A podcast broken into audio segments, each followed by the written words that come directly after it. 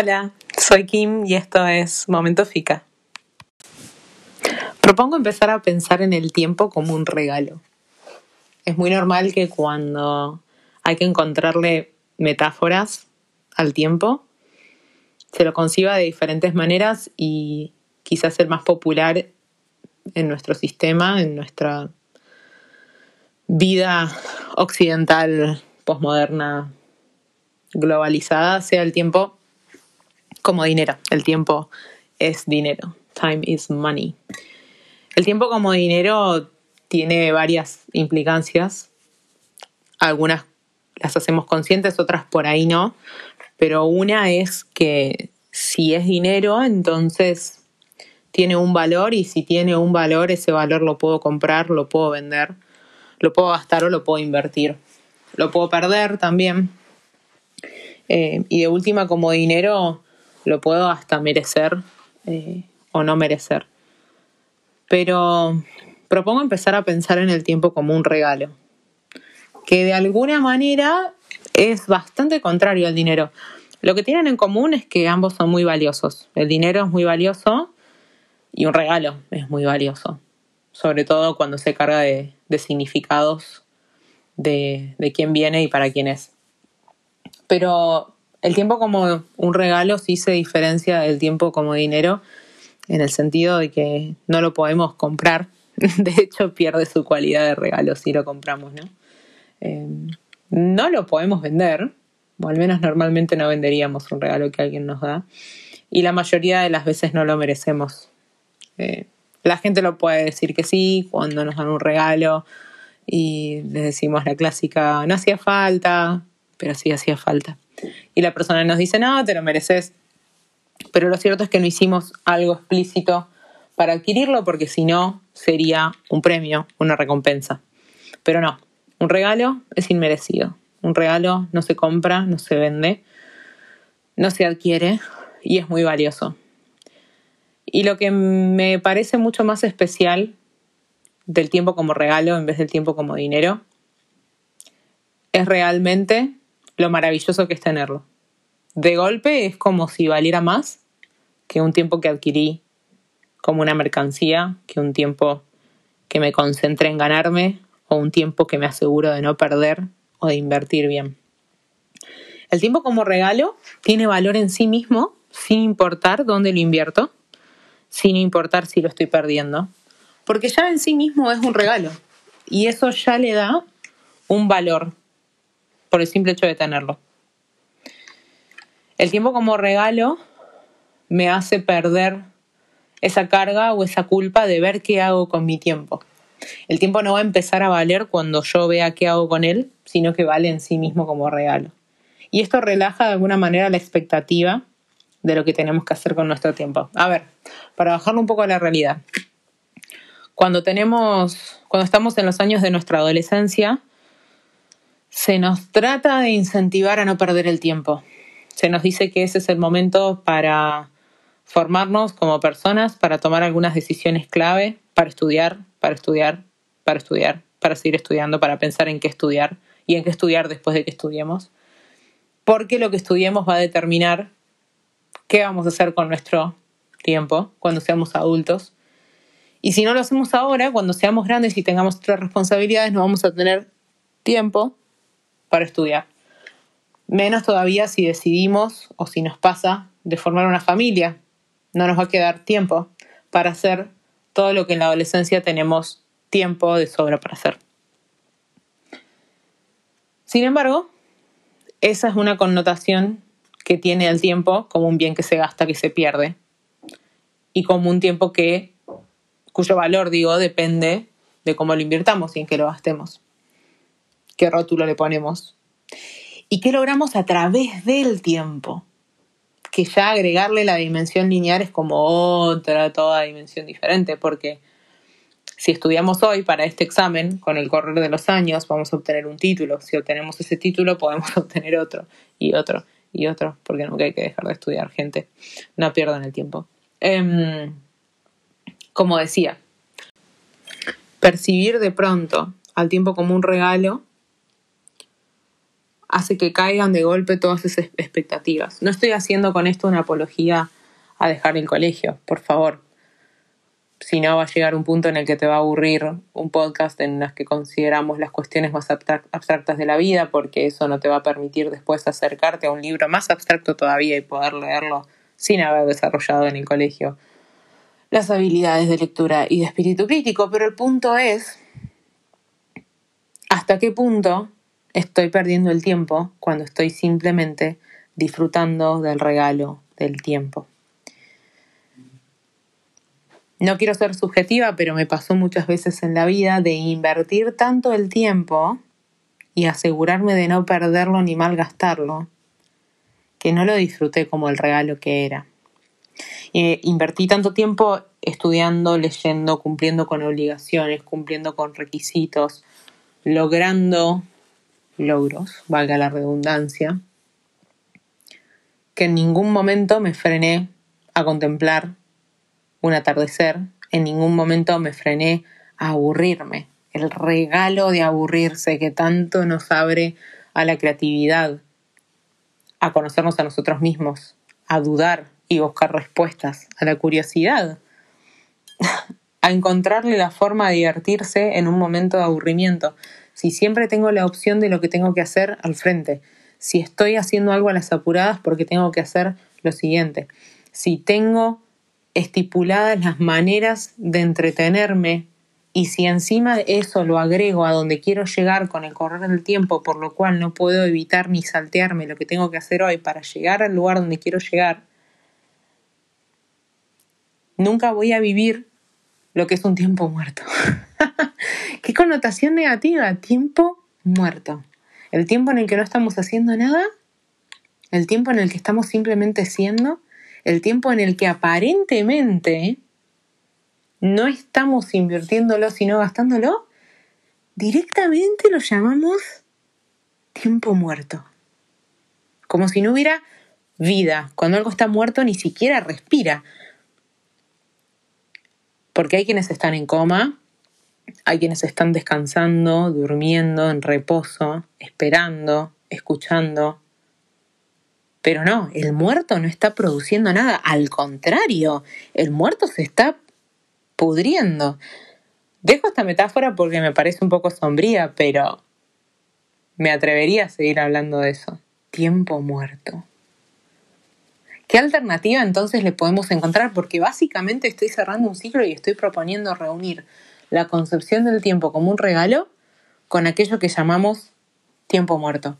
¿Sabes? Hay gente que no tiene tiempo muerto ya. Hay gente que, ya no tiene tiempo.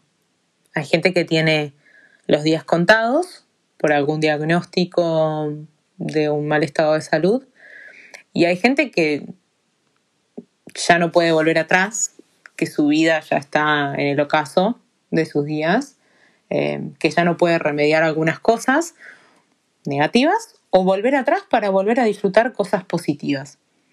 Y hay gente que directamente hoy no despertó y ni siquiera va a tener la chance nunca de escuchar este podcast. O está viva, pero tiene tantas obligaciones y responsabilidades y tareas por cumplir a lo largo del tiempo y hasta hijos que lo distraen, que nunca va a tener tiempo de escuchar este podcast y plantearse esas cosas. Entonces, para nosotros, para los que sí tenemos tiempo, ¿cómo convertimos ese tiempo? Ese tiempo muerto, es que ya no lo quiero llamar muerto, en un regalo. Otro aspecto que me parece que vuelve súper valioso al tiempo cuando lo pensamos como un regalo es el tiempo que pasa en sí. Porque hace varios años ya que acarreo ciertas experiencias que son muy importantes en mi vida, para bien o para mal, y que me ha llevado tiempo procesarlas, entenderlas, ver qué significan, ver qué conclusión saqué en el momento que las viví y ver qué conclusión quiero sacar en a lo largo de mi vida y para, para el resto de mi vida. A veces coinciden y reafirmo esas conclusiones que saqué en el momento y a veces las deshago por completo y digo, no, no, no, no, no, esto no fue así, esto significa otra cosa o ya no quiero pensarlo así, sino pensarlo así. Y todo ese tiempo que va pasando es justamente el regalo del que hablo. Es justamente un regalo que me parece precioso, un regalo que me parece que no pude haber ganado y un regalo que muchos otros no tienen, que es, con el correr de los años, volver la mirada hacia atrás y poder ver mi niñez con otros ojos, ver mi adolescencia con otros ojos, ver ciertas cosas que hice con otros ojos, ver ciertas cosas que me hicieron otros con otros ojos, ver ciertas cosas que leí con otros ojos, porque pasó tiempo, poder leer libros de vuelta, poder ver películas de vuelta, poder ver fotos y que de repente esas fotos valgan más. Por el tiempo que pasó desde que sacamos esa foto que por haber sacado esa foto en sí. Y con los regalos pasa muchas veces lo mismo. Los vamos guardando en, en un cajón especial, los vamos poniendo en una repisa, cada tanto los pasamos por nuestras manos porque los tenemos que limpiar. O cuando viene alguien especial o conocemos a alguien nuevo en nuestra vida que hay ciertas cosas nuestras que no conoce, vamos corriendo a donde está ese regalito, lo agarramos con mucho cuidado y con los ojos bien abiertos, quizás un poco agitados y con la voz un poquito nerviosa, empezamos a contar la historia detrás de ese regalo. Ni hablar si a ese regalo podés decir cosas como a esto me lo regaló mi abuela, o a esto regaló alguien que hoy ya no está, o esto me lo trajo alguien de un lugar, o esto estaba en la casa en la que yo crecí pero que ahora en ese lugar hay una plaza o un edificio, mi casa ya no está, pero guardé esto o me regalaron esto. Cuanto más al pasado nos remontamos, más precioso se vuelve ese objeto. No es lo mismo el pasaje de avión que usé ayer para volverme a casa y después ir al trabajo que el pasaje de avión que usé para ir a un recital, probablemente el último recital al que haya ido en toda mi vida. O un pasaje de avión en donde conocí a alguien especial, o un pasaje de avión eh, en el que está asociado cualquier tipo de recuerdo, pero eh, vale más con el correr del tiempo. El tiempo vale más con el correr del tiempo. ¿Por qué? Porque al tiempo lo puedo revisitar. Viví un momento que duró probablemente cinco minutos. Pero si a eso lo multiplico por la cantidad de veces que pasé por mi mente esos mismos cinco minutos, a lo largo de, por decirte un ejemplo, 10 años, soy malísima con las matemáticas, pero eso es mucho tiempo. y de golpe esos cinco minutos existen en la historia y miden exactamente cinco minutos, pero en mi vida valen muchísimo más, porque tuve el tiempo de poder revivirlo, de poder resignificarlo, de poder contárselo a alguien, de quizás poder hasta soñarlo, de poder verlo desde ópticas diferentes, de usarlo como inspiración para hacer ciertas cosas y después de usarlo de inspiración para no hacer otras cosas, de usarlo como ejemplo, de usarlo como anécdota, de usarlo como historia. De golpe, no sé si les pasa, pero en sus familias hay momentos en los que ustedes no estuvieron presentes, momentos en los que quizás no habíamos nacido, no existíamos en el plano de lo real.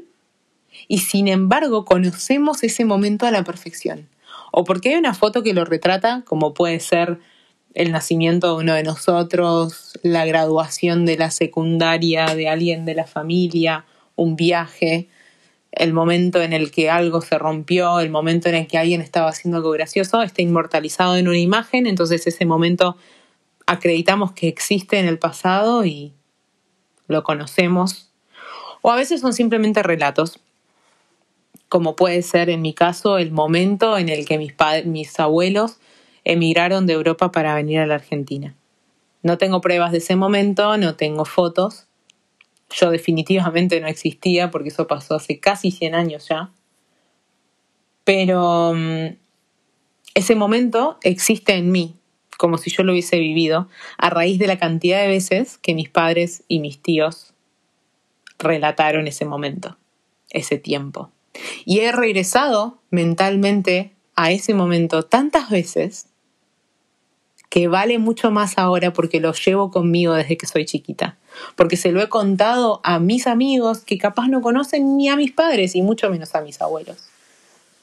Yo no conocía a mis abuelos y en ese sentido el tiempo que ellos vivieron en este mundo y todas las veces que su tiempo en este mundo se replicó en relatos y llegó hasta mí, vale para mí tantísimo como su vida misma. Porque son esos relatos de esos momentos de su tiempo en esta tierra los que me conectan con la propia existencia de ellos. Porque específicamente yo no pude pasar tiempo con ellos. No tuve ese regalo, no tuve el regalo de pasar tiempo con ellos, pero sí tengo el regalo de entender su tiempo en esta tierra. Entonces, de golpe, quizás la pregunta a la que volvamos pueda ser la misma, ¿qué estoy haciendo con mi tiempo? Y no hubiese sido necesaria toda esta conversación porque terminamos arribando a en qué invertimos nuestro tiempo, no malgastemos el tiempo, no perdamos el tiempo. Pero sobre todo en esos tiempos muertos, ¿qué hacemos con este regalo que tenemos entre manos? El regalo del tiempo.